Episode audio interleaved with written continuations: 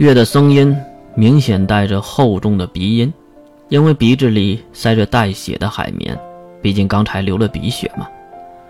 好，不告诉我是吧？那今天晚上我们睡一张床。啊！在月的假装抗议下，两人睡在了一个床铺上。关灵睡得很香，而月彻夜未眠。至于第二天早上，两人早早就起了床。月打着哈气，看着镜中的自己，还有为自己打扮的关灵。好了，出发吧。原地转了一圈，关灵满意的笑容。也结束了长达一个多小时的化妆打扮。两人推开门，来到走廊。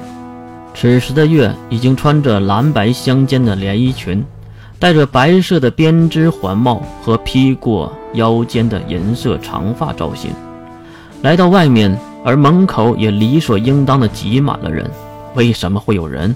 那是因为校方故意的大肆宣传了月对战小型魔兽的事儿。几乎几百人，不，上千人堵在了门口，把整个走廊挤得满满的。这宽敞、一眼看不到底的走廊中站满了人，他们穿着五颜六色的校服，证明他们来自不同的校区。至于月为什么可以不穿校服，那是因为他是首座，要出席校区站的启动典礼，而其他学生。典礼是必须穿校服的，包括文科生的关灵。再说这些人，哇，好多人呢，都是来看月的吗？关灵一口惊讶的话语提醒了四周正在叽叽喳喳聊天的人们。突然一阵死寂，所有人都将目光投向了月的这边。同学们，早上好啊！月儒雅的问候一声。又是一阵寂静，静到可以听到走廊尽头那老式古钟里的秒表声音。琉璃月大人好！哇，你看好漂亮！我的天哪，好美啊！他就是击败魔兽那个琉璃月吧？竟然如此的瘦弱，而且好可爱！他可是侍卫能力者，真的吗？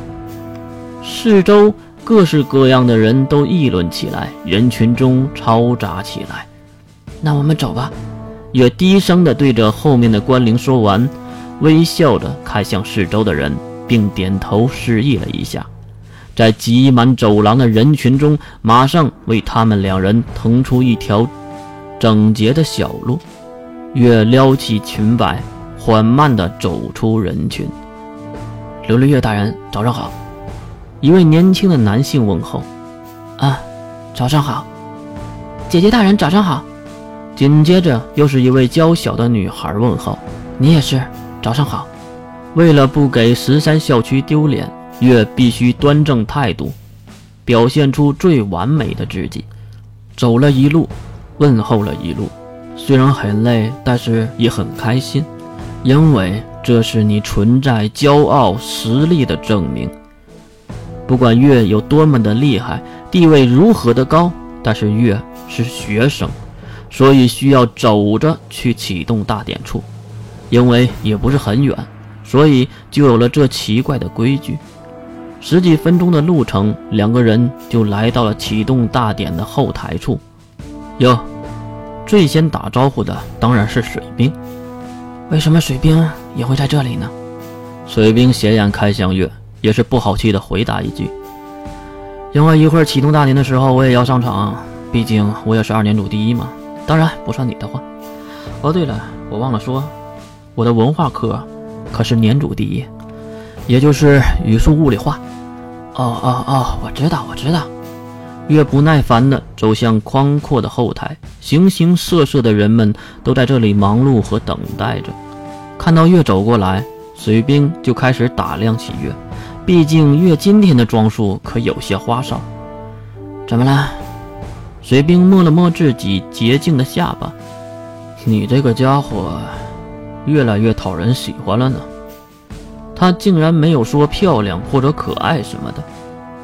切，我还以为我会借此机会踢你一脚呢，没想到的是，你竟然说讨人喜欢。这种模棱两可的奇怪称赞。啊，哼，是吗？水兵微微一笑，然后看向那月露在裙子外面的大白腿。我说：“月，关灵和白日梦呢？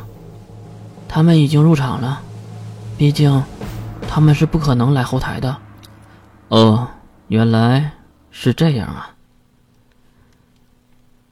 星星还是那个星星，而月呢，已经不再是那个月了。那个。